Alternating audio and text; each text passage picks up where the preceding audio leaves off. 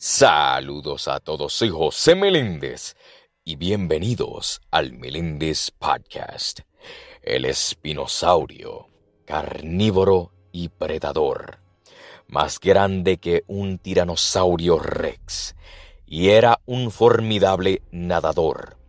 Toda una novedad entre los dinosaurios que tradicionalmente se habían considerado animales terrestres.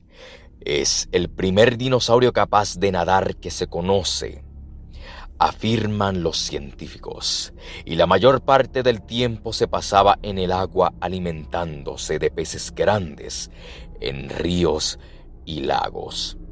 En tierra firme tendría que caminar inevitablemente a cuatro patas, dada la morfología de sus extremidades. El espinosaurio, con un hocico como el de un cocodrilo y con unos dientes muy gigantes. Este dinosaurio tenía unas grandes espinas en las vértebras dorsales que estarían cubiertas de piel, formando una gigantesca vela en la espalda.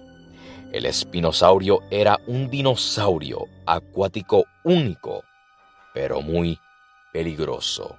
Soy José Meléndez y gracias por escuchar el Meléndez Podcast.